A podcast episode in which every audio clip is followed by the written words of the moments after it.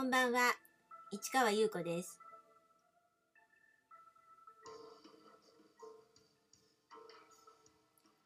5月11日火曜日、詩人はささやく119回目をお送りいたします。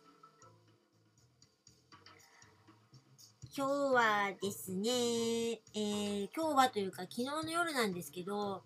ちょっと寝る前に、うーん、いつも私がやっている年に一度か二度あの開催しているグループでハウスオブ D。そう、ずっと話してますよね。あのハウスオブ D、今ももちろん続いてるんですよ。ということでね、あのー今年どうしようかなっていうこと考えてまして、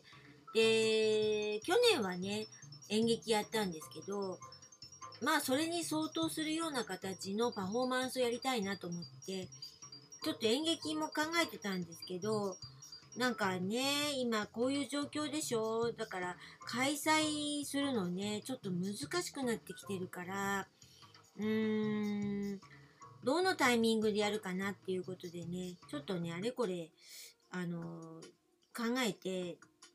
一番ベストな形がいいかなと思ってるんです。だから絶対やることはやるんだけど、うん。だけどね、ちょっとね、新しいスタイルを実は考えてるんですよね。で、そのことをね、昨日またちょっと考えてね、もしかしたら、あの考えていたことよりももっと新しいことができるかなって思ってます。それはパフォーマンスの方ね。で、もちろん展示の方もそれに合わせる形でね、考えたいなと思っています。ということで、そのハウスオブ D、今も続いているハウスオブ D、えー、そのね、えー、8回目と9回目をどういうふうにしたかっていうことですよね。うん。で、あの、メンバーのね、一人から、あの西荻窪のギャラリーを紹介されまして、えートリープっていうとこだったんですね。うん。で、そこを2週間借りるっていうことで、で、1週間ずつ、あのハウスオブ D ボル8で、ハウスオブ D ボル9っていうことでね、あの連続開催をやってみようと思ったの。うん。やっぱりね、あの、1ヶ月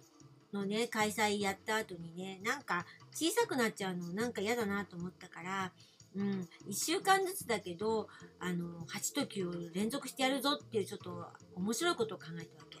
で、だけど、あの、メンバーは少なくなっちゃったのね。で、昨日も話しましたけど、川のドラゴンを作るドラゴンに、あの、ドラゴンヘッドを作ってほしいって言ってね、まあ、ドラゴンの頭、ドラゴンの顔という形でね、で、彼はもう乗り気だったわけ。で、あの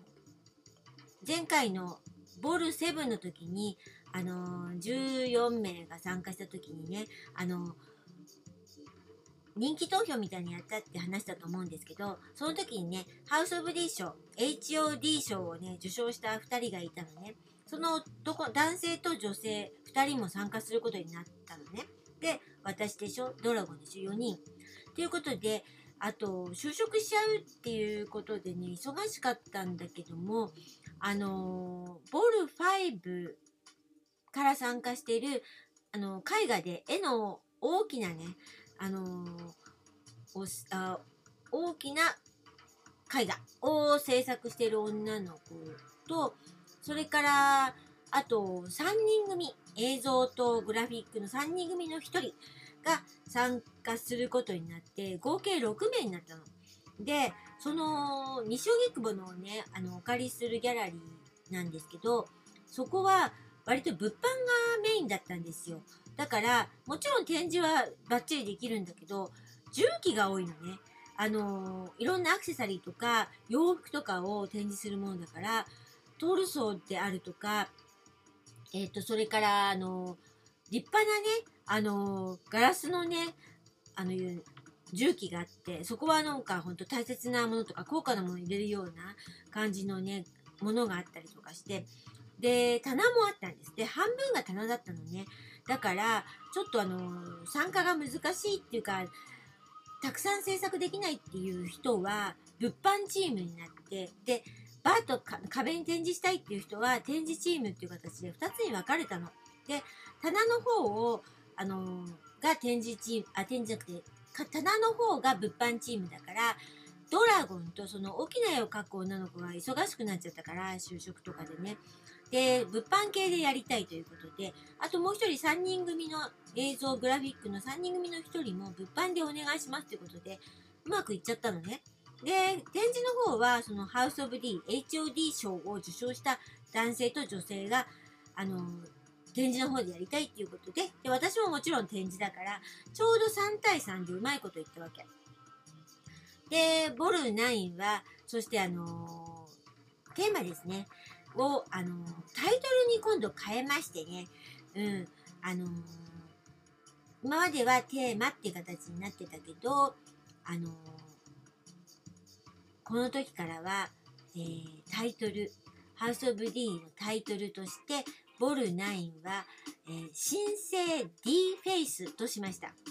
新生っていうのは、あの、新しい星ね。そして D で、ハイフンがあって、フェイス。だから D の顔。新しい星 D の顔となるような人たちですっていうような紹介的な感じで、